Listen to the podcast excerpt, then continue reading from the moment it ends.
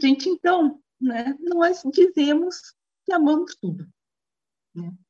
Amo minha família, amo meus amigos, amo viajar, amo assistir filme, até chocolate a gente ama. Tirando a sogra, nós amamos qualquer coisa. Mas será que nós amamos mesmo? O amor é uma das palavras mais usadas e uma das mais mal usadas, porque qualquer sentimento positivo para nós é amor.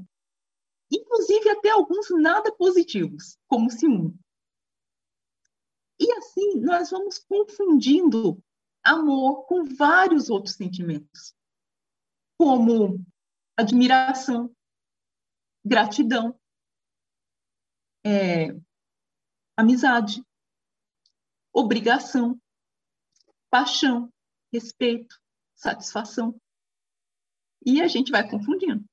E para a gente ter uma ideia de como isso é complexo, muitos de vocês já devem ter ouvido falar do autor espiritual André Luiz, né? Então, ele lá da espiritualidade, com bastante assessoria, ele trouxe para nós muita coisa a respeito de como é a vida depois da morte. E nessa assessoria toda, né, que ele recebeu, muitos cursos que ele fez, muita coisa foi mostrada para ele, né, muitas pessoas, muitas situações.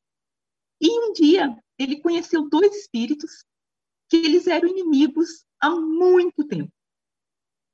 Então, quando um estava aqui na Terra, o outro estava desencarnado e perturbava o que estava aqui na Terra. Depois eles trocavam. E isso já vinha há muito tempo. E aí o orientador do André Luiz disse, né, que eles achavam que estavam prejudicando um ao outro, mas na verdade eles estavam se prejudicando. O prejuízo estava sendo todo deles. E estava na hora já daquilo acabar, já tinha muito tempo. E aí o André Luiz disse: Nossa, se eles estão se prejudicando, vamos lá explicar isso para eles. Né? Eles precisam saber disso. Aí o orientador disse: Mas André, eles não precisam de esclarecimento, eles não precisam de informação, eles precisam de amor. E André Luiz disse: Então vamos lá oferecer nosso amor para eles.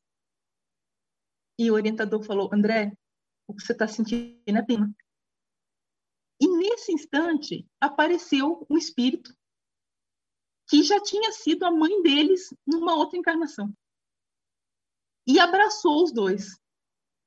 E o André Luiz percebeu que a vibração desse espírito era completamente diferente da vibração dele. Então, se o André Luiz, né, com toda orientação, com toda boa vontade, com todo estudo, estava confundindo amor com pena, imagina nós. Né? Da mesma forma, o apóstolo Paulo, já bem adiantado na caminhada espiritual dele, disse: o bem que eu quero fazer, esse eu não faço. Mas o mal que eu não quero fazer, esse eu faço. Então, se o amor não dava certo 100% das vezes, nem para o apóstolo Paulo, imagina para nós. E uma vez, um rapaz perguntou para o Osho, né, o mestre espiritual indiano, mestre, como eu posso aprender a amar os meus inimigos? E Osho respondeu, comece aprendendo a amar os seus amigos. Justamente porque, diante da confusão que nós fazemos com os nossos sentimentos, muito do que nós achamos que é amor está bem longe de ser. E se o amor fosse fácil para nós, Jesus nem precisava falar, né? Ele diria só ame ao próximo, não precisava acrescentar o como a si mesmo. Aliás, né, se o amor fosse fácil para nós, ele nem ia precisar falar para a gente amar. A gente já ia fazer isso por conta própria. Mas, né, ouvindo essa recomendação de Jesus, né, amar ao próximo como a si mesmo, muita gente diz assim: então tá, primeiro eu preciso aprender a me amar, para depois aprender a amar o próximo. Mas Jesus nunca disse isso. Ele nunca falou: primeiro você se ama, para depois amar o próximo da mesma maneira. Ele nunca disse isso. Ele disse: ame ao seu próximo como a si mesmo. Então, se agora eu me amo 1%, eu amo o próximo por cento. Se amanhã eu começar a me amar mais, eu vou amar o próximo mais. Se depois de amanhã eu começar a me amar de uma maneira melhor, eu vou amar o próximo de uma maneira melhor. O que Jesus quis dizer é ame agora do jeito que você sabe amar agora. Não achar que alguém precisa completar o processo de auto-amor para só depois amar o próximo é não entender mesmo como a coisa funciona. Vamos pensar em quem a gente mais ama na vida. Qualquer um. Filho, pai, mãe, marido, cachorro, quem vocês quiserem. Para amar esse alguém, nós fizemos esse processo? Nós avaliamos direitinho se a gente já estava se amando 100% para só então começar a amar essa pessoa? E depois a gente fica medindo se nós estamos amando mais, amando menos, amando igual a gente mesmo? Claro que não, né? Então, Jesus, ele colocou como medida o amor que nós temos por nós, não para a gente se controlar, para não amar tanto o próximo que a gente até se sacrifica, que é o que a gente acha que faz, né?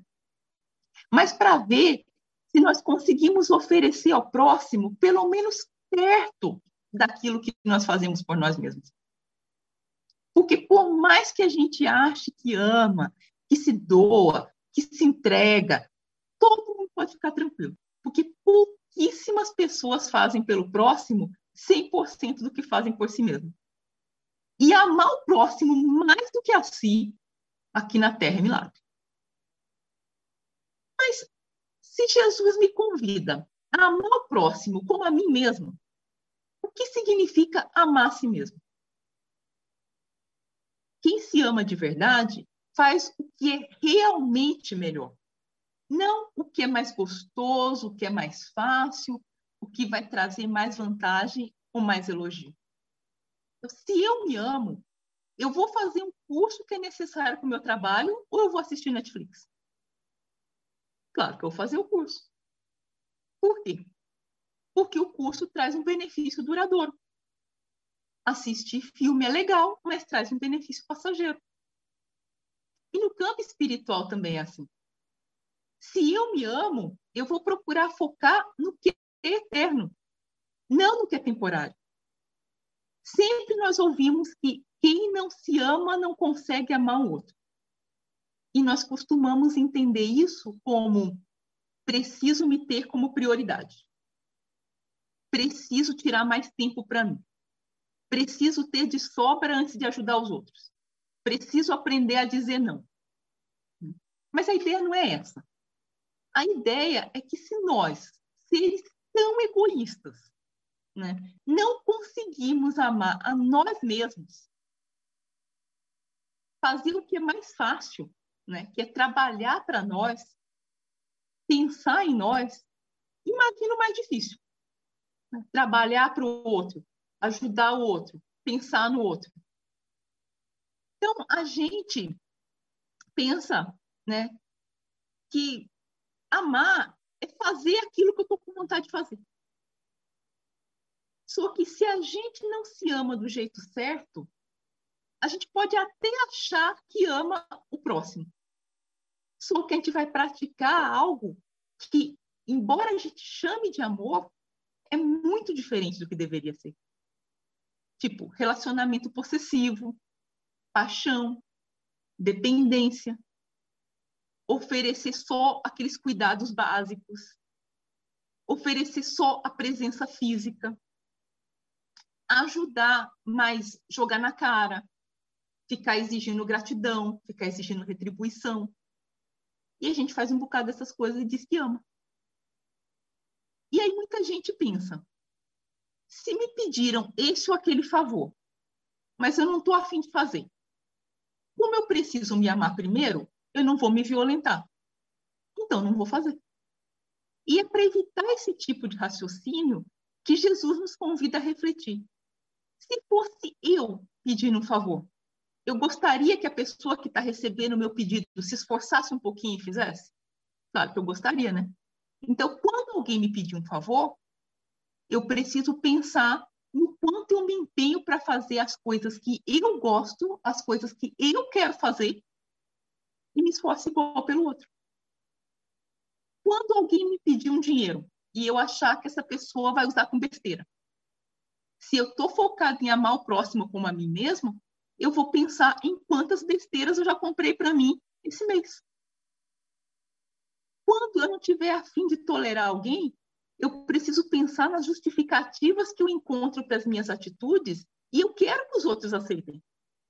Então, me esforço para aceitar as atitudes do outro também. E se é para amar o próximo como nos amamos, vamos lembrar que nós estamos sempre fazendo uma coisinha ou outra para nós mesmos.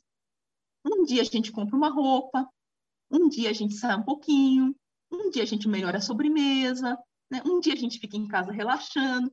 Uma coisinha ou outra, na medida do possível, a gente sempre faz. A gente não se deixa no abandono lá por anos e anos para um dia fazer uma coisa grande no nosso benefício. Mas muita gente quer fazer alguma coisa de muito boa, né? dar uma grande ajuda, um conselho transformador, aquele presente mais esperado, ter a grande chance de fazer a diferença. Mas Jesus ele nos ensina que o amor não é algo grandioso para se demonstrar de vez em quando. Ele está nas escolhas, nas atitudes do dia a dia. Se a gente esperar para fazer uma grande coisa, nós vamos perder a chance de fazer muitas coisas pequenas. A gente que fazer uma coisa grande. E as oportunidades que a gente tem todo dia de fazer várias coisas pequenininhas e a gente deixa passar. E as coisas pequenininhas, elas são treinamento para as coisas grandes. Então, eu espero a chance de receber, de receber não, né, de praticar, fazer uma atitude de perdão, um grande perdão. É isso que eu quero.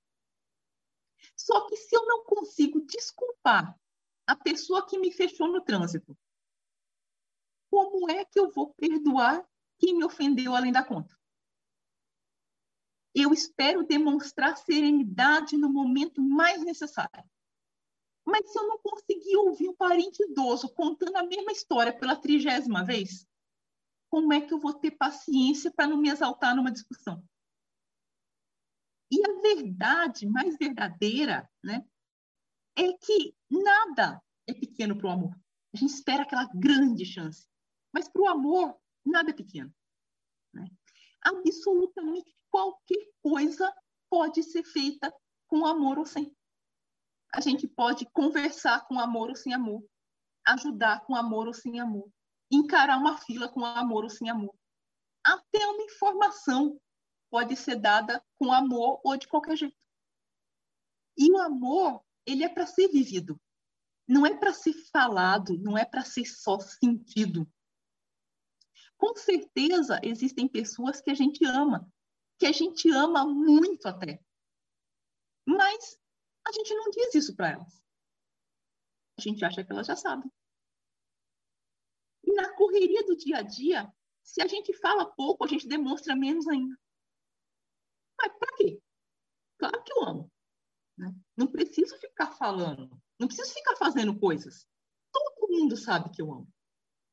Será que sabe? Acho que vocês viram o rabo da minha gatinha que passou por aqui antes da elevação, né? Eu sempre faço carinho nela. Eu falo para ela o quanto ela é fofa, que ela é minha companheirinha, o tanto que ela é quentinha, o tanto que é gostoso ficar perto dela. E aí, de noite, quando eu apago a luz, ela sai do sofá e vai deitar comigo. Mas já tem umas semanas que eu ando na correria mais absurda e eu não estou conseguindo dar tanta atenção para ela. E ontem foi a segunda noite que ela dormiu no sofá. Deve passar pela cabeça dela alguma coisa assim. Por que, que eu vou sair da onde eu estou? Ela nem liga. Claro que eu me importo. Me importo muito. Eu só não estou conseguindo demonstrar direito. Então, se os animais, né, que são muito mais sensíveis, eles não adivinham o amor que não se demonstra, imagina os seres humanos, né, para quem tudo tem que ser visto, ouvido, pegado, comprovado. Então, se a gente ama alguém, a hora de falar e demonstrar é agora, não é amanhã, não é depois de amanhã inclusive porque pode não ter amanhã ou depois de amanhã. E a gente sabe disso. Então, para finalizar nossas reflexões, né, vamos lembrar que mesmo a gente ainda confundindo sentimentos, não amando nem a nós mesmos, nem ao próximo, como nós deveríamos ou como nós gostaríamos, o amor pleno e maravilhoso já existe em nós. Quando Jesus nos ensinou a chamar Deus de Pai, ele nos mostrou que todos, todos, até aquela pessoa que a gente não gosta, até a sogra, todos temos a mesma essência divina. E se Deus é amor, todos nós, como filhos de Deus, também somos amor. E esse amor já está dentro de cada um de nós. Nós só precisamos desenvolver. E o mais incrível de ser filho de Deus é que todas as virtudes que nós costumamos pedir ao Pai já existem em nós. Várias, inclusive, nós já demonstramos ontem, nós já demonstramos hoje, nós já demonstramos essa semana. Mas a gente acha que não tem. Então, por exemplo, nós somos pacientes para ensinar alguém, mas não somos pacientes para esperar numa fila. Então, como a gente não tem paciência o tempo todo, a gente pensa que não tem paciência. E aí a gente diz: Deus, me dê paciência. Nós somos caridosos com o pedido de uma ONG, mas nós não somos caridosos com morador de rua. E aí a gente diz: bom, eu não sou caridoso. E a gente pede a Deus caridade e generosidade. Mas tudo isso já existe em nós. A gente só não demonstra o tempo todo. Aqui em casa, ó, aqui para vocês verem a minha laranjeira duas folhinhas. Está nascendo a terceira agora. E a gente olha para isso aqui e fala, não é uma laranjeira. E quando a gente pensa numa laranjeira, a gente pensa em metros de altura. Né? Dezenas de galhos, centenas de flores, dúzias de laranja. Isso a gente pensa numa laranjeira. A gente não pensa nisso. Mas essa mini laranjeira precisa para ter os metros de altura, as dezenas de galhos, centenas de folhas, as dúzias de laranja, já está aqui. E, igualzinho a gente. Tudo que a gente precisa para ser perfeito como o Pai Celestial é perfeito, que Jesus nos incentivou a ser, já está aqui dentro de nós. A gente só precisa desenvolver. Então, vamos aceitar o convite de Jesus e deixar florescer esse amor que nós recebemos como herança do Pai. E amando a nós mesmos e ao próximo, nós vamos despertar nossa essência divina e construir o caminho para nossa felicidade. Então, gente, essas foram as nossas reflexões de hoje.